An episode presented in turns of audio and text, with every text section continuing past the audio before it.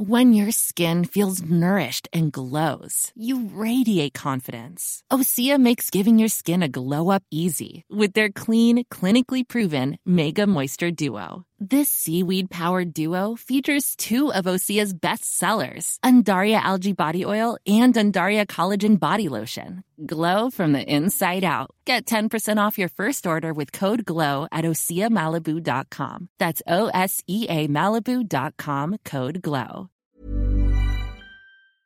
Non, je crois que le titre de Fast and Furious 8, c'est The, Oui, the ah Fate The and the Furious. Ah oui, parce qu'il y a The Fate, Fate et le Hate est contenu dans le Hate.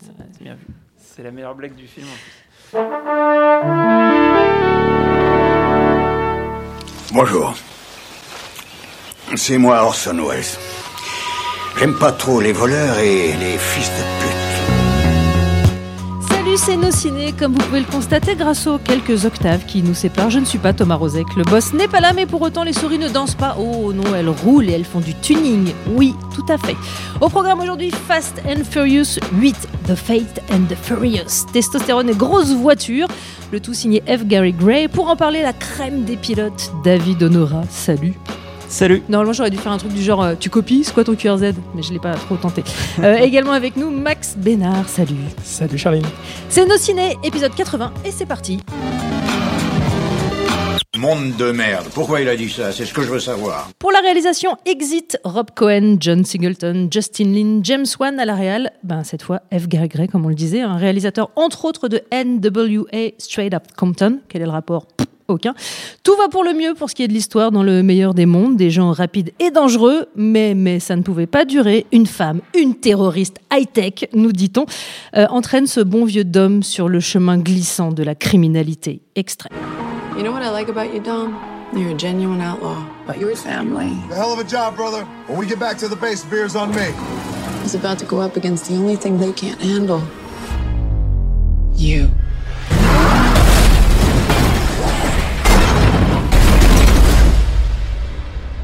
Did you ever think you'd betray your family the way you did today? Un casting digne d'un Camoulox, l'inénarrable Vin Diesel, oui oui toujours, Dwayne Johnson, aka The Rock, Jason Statham, Michel Rodriguez, Kurt Russell, Charlize Theron et même, et même Hélène Mirren. Alors, les garçons, sortis de route ou pas? David Honora. Euh, bah, ce qui est assez fou quand même, c'est qu'on en soit au, au huitième épisode de, cette bonne- saga qui qu'on aurait enfin largement pu enterrer finalement après son après son premier épisode euh, qui, qui est, vraiment pas le meilleur. Euh, Il y a eu un deuxième qui était encore pire que le premier, puis un troisième, voilà.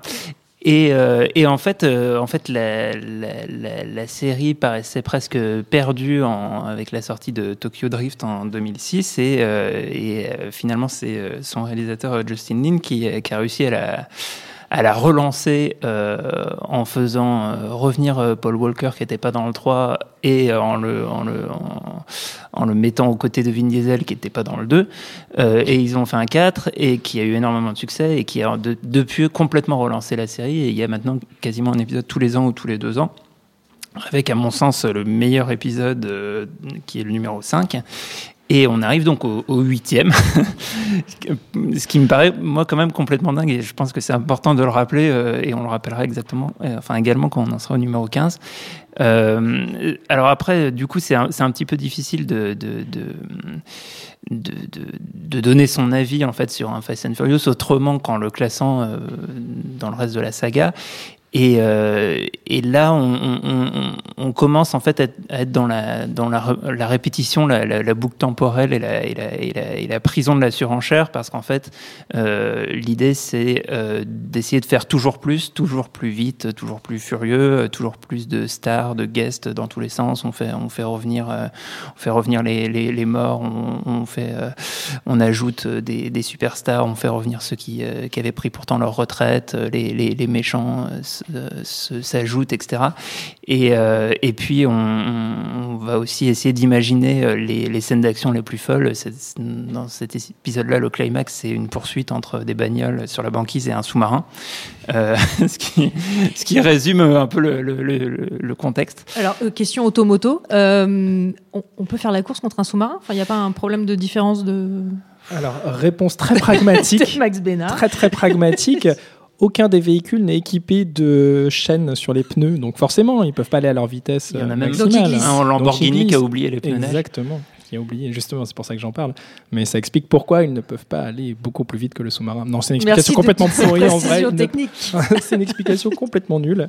Mais effectivement, en plus, cette scène, elle est totalement absurde. Et puis, je la trouve, pour, alors, pour le coup, c'est très personnel, mais je l'ai même pas trouvé spectaculaire. Euh, Il y a- il y, a Non. des choses. C'est vrai que tu. tu- je pense que c'est en train de, c'est plus que tourner en rond, ça arrête pas de, s'auto-citer.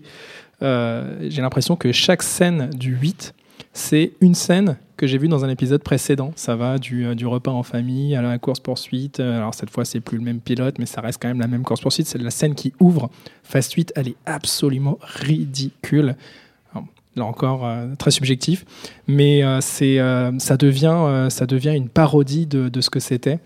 Euh, ça devient une parodie de film d'action, mais ça devient une Pardon, parodie de c'était Fast quoi and à Furious. la base, en fait? C'est une C'était parodie de ce que c'était, mais c'était quoi? Parce qu'à la base, le bah, à premier la, à la base, c'est quand même bah, Ouais. très simple. C'est un film de c'est un film de voiture quoi. C'est un film de caisse, euh, un film très très bête et méchant de caisse, de flic, euh, et ça s'arrête là. Ça a pas beaucoup plus de prétention le premier épisode en tout cas. Et puis petit à petit, c'est vrai que ça s'est perdu en chemin et jusqu'au moment où Vin Diesel a vraiment visiblement décidé de reprendre les choses en main et dire ok à partir de maintenant ça va être over the top et à chaque épisode ça va être encore plus over the top que over the top. Et, en- même temps, c'est euh, c'est ça qui est assez intéressant, c'est que effectivement, le, enfin vraiment le, premier épisode, il y a, vraiment pas grand chose. quoi. C'est des, des bagnoles tunées et, euh, des euh, et des nanas euh, qui, qui donnent le départ avec euh, avec des jupes à la fouf, qui est un élément important qui est gardé dans tous les épisodes de la série jusqu'à jusqu'à l'épisode actuel.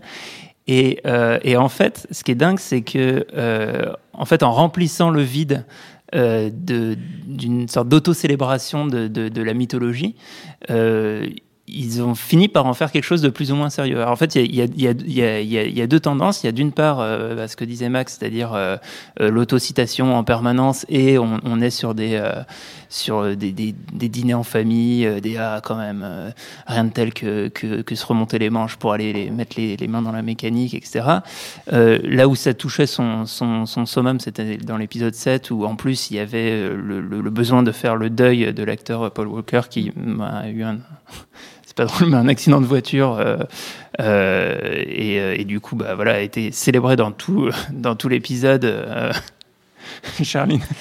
Donc, c'est le principe, c'est dans les enterrements qu'on rigole le plus. Je suis oui, désolé, voilà. je suis navré, ne rions pas. Si, pas si tu nous écoutes, Paul.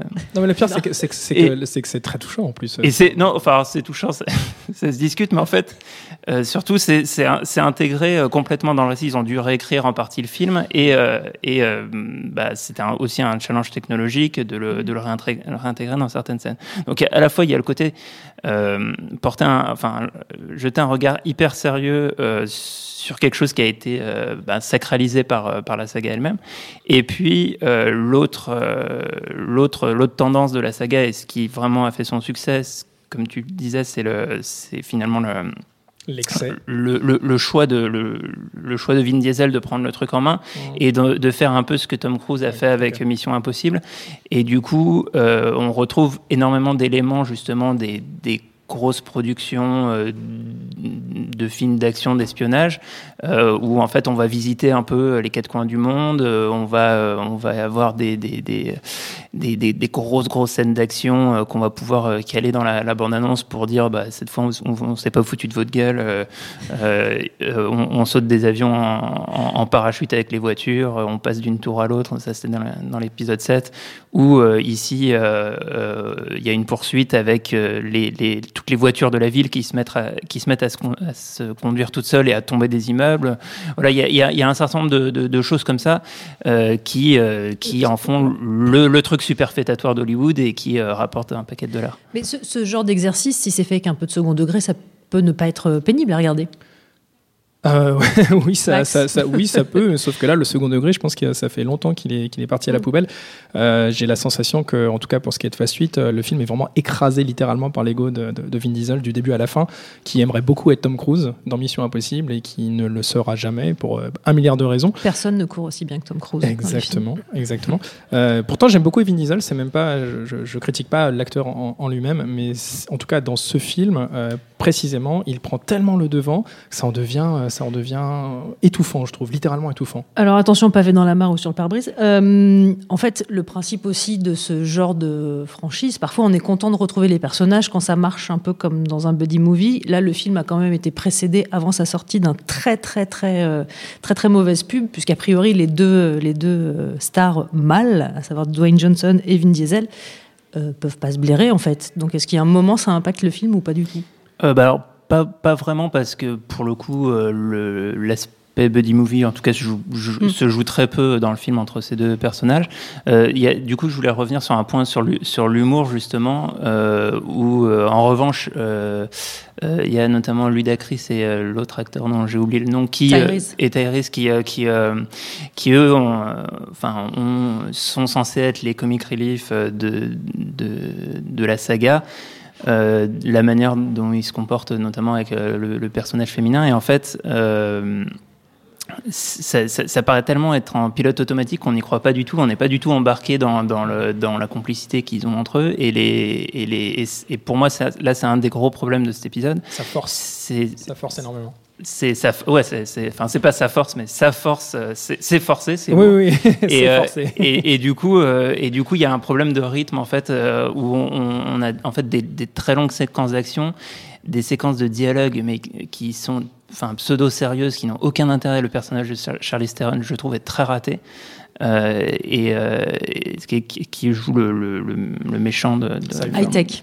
le méchant high tech et elle a, elle a des petites répéter. tresses et tout pour pour euh, pour pour, pour donner le donner le change et, et, et du coup tous les effets comics enfin passent complètement à côté parce que parce qu'on n'est pas du tout un- un- enfin intégré dans ce- dans cette complicité là quoi. Mis à part, mis à part peut-être euh, la scène dans l'avion, la scène avec, euh, avec Jason Statham euh, qui, euh, Ouais. voilà, qui va secourir. euh, bah, je vais peut-être pas, pas forcément spoiler la, la- la chose, mais euh, je, je trouvais que la scène en tout cas fonctionne très bien. Alors c'est un peu, euh, c'est un peu pompé euh, sur la scène des X-Men euh, avec, euh, je sais plus comment, comment s'appelle le personnage en français, euh, qui se met à courir dans tous les sens et, et tout le monde est au ralenti autour de lui. Quicksilver? Voilà, Quicksilver, exactement. Il y a ce, il y a ce côté-là, un petit peu dans cette scène, il va aller sauver un personnage et euh, voilà, il y a, y a- je trouve que la, la scène fonctionne plutôt bien sur ce registre euh, léger et drôle. Peut-être parce que Statham est un bon acteur. Euh, Peut-être aussi parce que ce passage particulièrement est bien écrit, ou en tout cas est écrit tout court, contrairement au reste du film. Euh, mais voilà, c'est juste des, des petits îlots euh, de. de- de- Oui, et c'est- vrai qu'en y pensant, et, et là, et là, je me rends compte aussi d'un autre problème du film, c'est qu'il y a beaucoup trop de personnages. J'allais dire qu'il y a aussi le personnage de Kurt Russell qui est, qui est flanché d'un acolyte euh, qui est le fils de Clint Eastwood qu'on a finalement Scott Eastwood. pas, pas trop vu Scott Eastwood. euh, Enfin, il, a, il a joué dans quelques films de son père et des, enfin souvent des, des euh, enfin plus que des seconds rôles quoi. Et, euh, et là, on le voit un peu plus et euh, il, il est un peu bizuté en fait par la par la saga. Et c'est, euh, je trouve ça, en fait, dans, dans, dans, dans le même genre, euh, Steven Soderbergh avec la, la série des, euh, des Oceans, Oceans. euh, Eleven euh, se jouait de ça et en fait réussissait bien à, à- à gérer un, un gros casting de stars et à mettre en évidence le rapport entre les, stars et, euh, à, rajouter euh, au-delà du film de casse tout un, tout un côté euh, euh, ironique et second degré sur les relations entre les stars. Euh, là, on a vraiment, effectivement, ça fonctionne par îlot, c'est-à-dire que parfois, juste par la performance ou par le charisme d'un acteur, bah, il va se passer quelque chose de, plutôt sympa. Mais euh, la plupart du temps, on est surtout, perdu et ennuyé en fait entre, euh, en- en- entre toutes les storylines qui se mélangent euh, et tout ça. Et quid de Dame Hélène Mirren? On parle quand même d'Hélène Mirren dans Fast and Furious 8. Je voudrais que quelqu'un en parle, s'il vous plaît, quand même. Ben, en fait, je me rappelle, genre, je, je, je Non, me souviens elle- de m'être dit, ah, mais tiens, mais qu'est-ce qu'elle fout là? Elle, elle a, elle a une micro-scène en vérité, hein, c'est plus un caméo. euh, Ouais. Voilà, elle n'a pas vraiment, euh, elle a- pas vraiment de, de- de rôle euh, Ah oui, important. c'est la- enfin, c'est la mère Oui, anglaise. c'est c'est la maman. euh, voilà. Ouais, c'est nul. Ah, c'est- Voilà, micro-critique. Non, mais voilà, c'est c'est vraiment c'est un, c'est un caméo. euh, je sais même pas. Elle est, est venue là Si parce on- qu'il fallait rajouter encore un nom euh, de plus au casting et que ça faisait bien peut-être. En, revanche, cette histoire de ces deux frères britanniques, donc euh, joué par Jason Statham, Forcément. et l'autre je sais plus qui, euh, qui joue son frère, euh, ça m'a rappelé euh, la comédie dont, euh, dont Stéphane Mosaïkis avait parlé dans un ciné qui s'appelle, je crois, Agents très spéciaux avec Sacha Baron Cohen, Ouais, ouais, qui, ouais. que je recommande largement plus très, très drôle, pour aller voir euh, un peu des, les- les, des, des frères euh, britanniques dans l'action. Si, si je vous demande rapidement d'en sauver un dans la franchise, Mission Impossible ou pas ou vous êtes... Alors moi, très, très nettement, c'est le, c'est le 5. Ouais. euh, justement parce que, en fait, en fait ce, qui est, ce, qui est, ce qui est marrant, c'est ce que je disais, c'est c'est la, la, la saga a tendance à visiter différents, euh, différents genres de films d'action et parfois on va être plus proche de- du film d'espionnage. Dans le 5, on est plus proche du film de casse. Euh, que je, et je trouve que c'est assez adapté, notamment euh, pour gérer la multiplicité des personnages et faire en sorte que chacun ait sa spécialité. Et il y a notamment une scène d'anthologie où en fait ils, do- ils doivent euh, cambrioler un gros coffre. Et euh, en fait, l'idée qu'ils ont, c'est de l'accrocher avec leur bagnole et le, le- le- le coffre doit faire, je sais pas, 10 mètres cubes et carrément ils le tirent avec leur voiture et, ça fait une poursuite euh, incroyable dans la ville avec un, un énorme coffre euh, qui, qui, qui tire avec les bagnoles. Et, et en gros, l'ensemble du, l'ensemble du film est beaucoup plus fluide. Il y a moins d'intrigues qui partent dans tous les sens. Et, euh, et ça, c'est, c'est porté par euh, voilà, des, des grandes scènes d'anthologie dans, dans ce genre-là. Donc moi, c'est mon préféré. Max? Ouais, bah écoute, j'aurais plutôt dit, euh, le, alors j'en dire deux en fait, le premier et le 7. Euh, le premier parce que bah, il pose quand même les bases euh, de, la franchise. Euh, ça reste euh, un petit film d'action plutôt, euh, plutôt rigolo à voir. Et puis surtout un bon film de voiture. Et puis euh, le 7 parce que c'est celui qui va le plus loin justement dans ce côté, euh, de côté euh, euh, très radical. On va à fond euh, dans, tous les sens. Et euh, surtout, il boucle complètement euh, l'arc euh, autour de Paul Walker, de Brian. Euh, à mon avis, la saga aurait dû s'arrêter là. Je crois que, si je dis pas de bêtises, euh, le, le- le Fast 8 ouvre une nouvelle trilogie, en fait, euh, qui va Ouais. se poursuivre avec le 9 et le 10, donc le 9 en 2019 et le 10 en 2021, Mais que vont-ils faire après Avec- le sous-marin? avec toujours Charlize Theron qui sera euh, la, la, la bad girl euh, durant, durant la, la nouvelle trilogie. Et, et elle est un peu triste, en fait, je pense, cette nouvelle trilogie qui s'ouvre. Donc moi, je dis, arrêtons-nous sur le 7. Le premier et le 7, ça suffit largement pour, pour avoir absolument tous les codes et savoir ce que c'est Fast and Furious. La traditionnelle reco, alors je sais pas, a priori pas dans la saga Fast and Furious, hein, si je vous ai bien compris, David.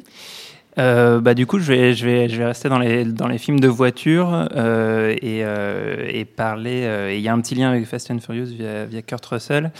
C'est un film mal aimé de Quentin Tarantino qui s'appelle Boulevard de la Mort, qui pour moi est. je, je, je suis pas du tout lecteur d'Auto Plus ou de ce genre de choses. J'ai absolument.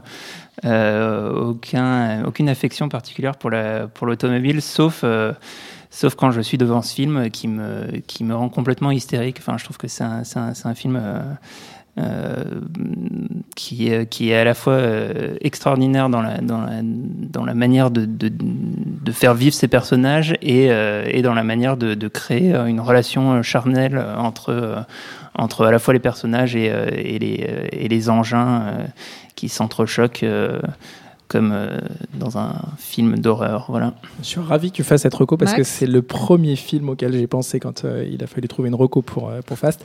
Euh, donc c'est très bien. J'ai pas, coup, pas besoin d'en parler. Non, non, c'est parfait. J'ai pas besoin d'en parler. Alors, bon, pour moi, le film de voiture évident, ça aurait été Drive.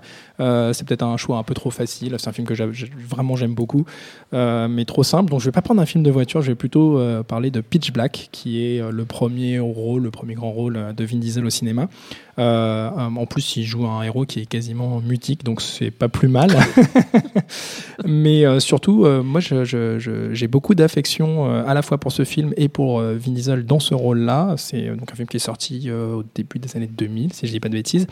Un film de science-fiction assez crépusculaire, assez, assez troublant et qui ouvrait beaucoup, beaucoup de belles perspectives quand on a su que derrière le personnage en Riddick, qui est joué par Vin Diesel, allait avoir tout un univers qui allait s'ouvrir. Bon, c'est retombé euh, complètement, euh, complètement par terre euh, dès le deuxième film, mais Pitch Black est un très, très, très bon film de SF et avec un Vin Diesel qui porte la chose admirablement bien. Je me permets juste une reco, la scène extraite du film Be Cool réalisé par F. Gary Gray, qui est donc une scène dans laquelle, qui a été une scène coupée, me semble-t-il, un clip dans lequel Dwayne Johnson, The Rock, joue donc les chanteurs de country, puisque je suis team euh, euh, Dwayne Johnson en fait, Ah, plus que Vin Diesel. Tu es Ouais. plus. Ok, d'accord. absolument. Euh, ce qu'il faut retenir de cette émission, deux choses très importantes. Sans pneus neige, on ne peut pas faire la course contre un sous-marin. Et deuxième info importante, David Honora dit ralafouf, une expression que je n'ai pas entendue depuis à peu près 95. Nos ciné, c'est terminé. Retrouvez les numéros précédents et le programme des prochaines sur nosciné.com. Abonnez-vous et retrouvez l'ensemble des excellents podcasts du réseau Binge Audio sur binge.audio. Salut Salut, c'est Mehdi Maizy. Retrouvez nos fun tous les vendredis, le podcast qui donne de l'amour à Kanye West, Michel Berger et Kalash Criminel. Uniquement dans nos fun.